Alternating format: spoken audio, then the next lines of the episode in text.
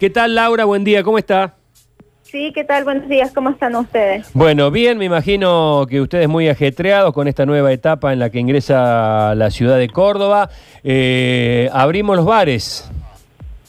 Eh, sí, bueno, lamentablemente nosotros no, no creo que vayamos a ser unos usuarios por el momento de, de bares y restaurantes, pero sí la ciudad va a poder este, asistir a estos lugares siempre y cuando tomen y se, y se respeten todos los protocolos dispuestos para mantener el distanciamiento y evitar este, los riesgos de transmisión persona a persona, obviamente. Eh, Laura, ¿no va a hacer uso porque está con mucho trabajo o prefiere eh, todavía no, no ir a, a lugares de no, concentración? porque estamos con mucho trabajo, Ah, nosotros este, estamos convencidos de que tomando todas las medidas de, de bioseguridad y si se respetan estos protocolos, este, son eh, suficientes como para, para prevenir el riesgo, sino de ninguna manera este, podríamos habilitarlos, ¿verdad? Claro, me imagino.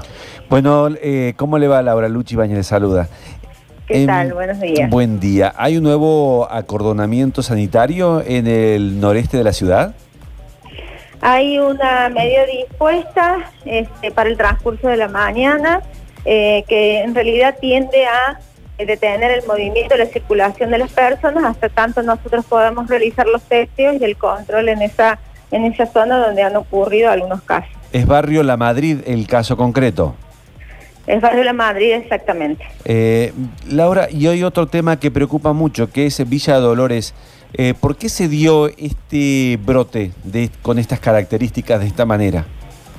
Bien, en primer lugar, este, nosotros ya veníamos viendo desde el inicio de este brote estas múltiples reuniones familiares y múltiples reuniones sociales que, que tiene y que tenía la población. Esto quizás debido a que ya llevaban 90 días sin este, registrar ningún caso y un poco relajados con las medidas de distanciamiento eh, y que por caso confirmado nosotros estamos detectando entre 30 y 50 contactos estrechos y eso es obviamente lo que habla de la, de la magnitud de este brote, Claro. ¿verdad? Claro, usted sabe que estaba leyendo lo que dijo el ministro de Salud eh, de Buenos Aires, eh, advirtiendo de alguna manera, dice, si Córdoba y Rosario aflojan la cuarentena, estallan. Eh, preocupa un poco estas palabras porque de, de quién viene, no es un ministro de salud. ¿Ustedes piensan lo mismo? Y nosotros creemos que si la población no se cuide, no toma la responsabilidad en estos momentos que hay mayor flexibilización en esta en esta en, la ciudad este, en este momento y que hay otras también ciudades que ya están flexibilizadas tiempo si no se toman los recaudos necesarios nosotros creemos que obviamente podemos estar complicados.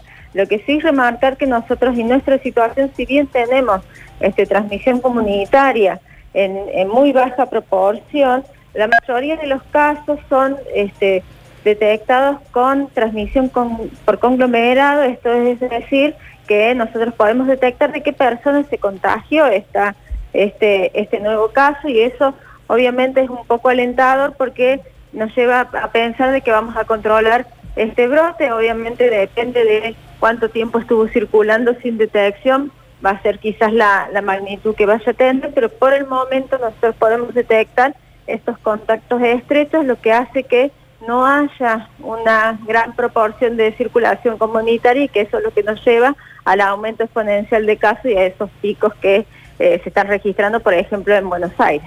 Eh, Laura, este cordón sanitario que se hace en Barrio La Madrid, ¿con qué caso está vinculado? Están vinculados con el caso del hospital de, de niñas, de esta trabajadora que Ajá. Este, es, es implementadora, que bueno, que ustedes ya saben y que sale en todos los medios, Sí. que se detectó positivo en estas últimas horas. ¿En el hospital de niños también se van a hacer muchos hisopados? Se hacen los hisopados control, este, lo mismo que, que se hace regularmente, se adelantan quizás un poco control en, esa, en esas áreas, pero no se han detectado ningún este, factor de riesgo, ninguna situación de riesgo que nos haga pensar de que puede haber ocurrido transmisión en el lugar. Sí hacemos y siempre puntualizamos, no en la, sobre todo en, la- en los momentos que están trabajando, sino en esos momentos de descanso con quien comparten este, las horas de Bien. a lo mejor una merienda, un almuerzo, que son los momentos en los cuales nosotros nos sacamos los barbijos para este, poder consumir los alimentos y que ahí se, se hace po- posible la transmisión.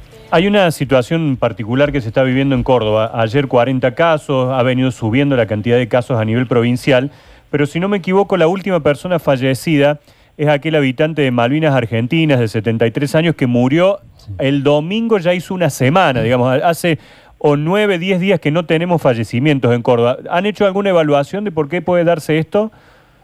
Sí, recordamos que este, los fallecidos que nosotros registramos son de estos adultos mayores que casi en la totalidad son de y eran de la institución este, geriátrica, de, Santa Lucía, cerrada de Santa exactamente de, de este lugar. Y, y, posteriormente los casos que se han registrado son adultos mayores que quizás no hubo una atención temprana en la o en la detección o en, o en la atención del, del cuadro, por lo cual hay complicaciones, por eso también insistimos en la atención temprana ante síntomas que son leves y en esto seguimos remarcando que el coronavirus no se está presentando con una afección respiratoria grave, con falta de aire, como muchas veces este, las personas creen que se va a presentar, sino que son, y lo que escuchamos el relato de todas las personas que han tenido síntomas, yo tuve un resfrío, pero nada más. Claro.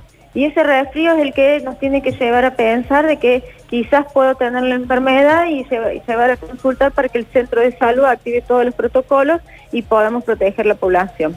Por eso ocurre también que hay mucho plasma de recuperados en Córdoba y que no se está utilizando porque hasta ahora no ha hecho falta, ¿es así? Es así, por suerte este, tenemos muchos donantes y en eso queremos agradecer este, este acto solidario y voluntario de las personas que se han recuperado y que seguimos este, solicitando esta, esta acción para poder este, realizar tratamientos en aquellas personas que, que los requieren.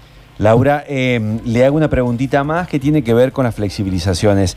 Eh, hoy van a protestar los gimnasios. Eh, bueno, y ellos hacen alusión que no es solo una cuestión estética, sino también una preparación para la salud. ¿Cuándo habrá novedades para que comiencen a funcionar estos lugares? Bueno, recordemos que todas las medidas y toda la flexibilización eh, se plantean de manera escalonada, donde este, quizás el paso a seguir sea este, evaluar estos protocolos de gimnasio que si bien han quedado un poquito relegados, no es que se han olvidado del core de, de, estos, eh, de estas actividades, pero bueno, queremos hacerlo en forma escalonada y, y de manera de que haya cierta protección y que podamos este, habilitar paulatinamente y no tener un retroceso, este, digamos, total por la habilitación en, conjunto y en masa de todas las actividades. Muy bien, eh, Laura, gracias por este contacto, eh, que tenga buen día. Gracias a ustedes, hasta luego.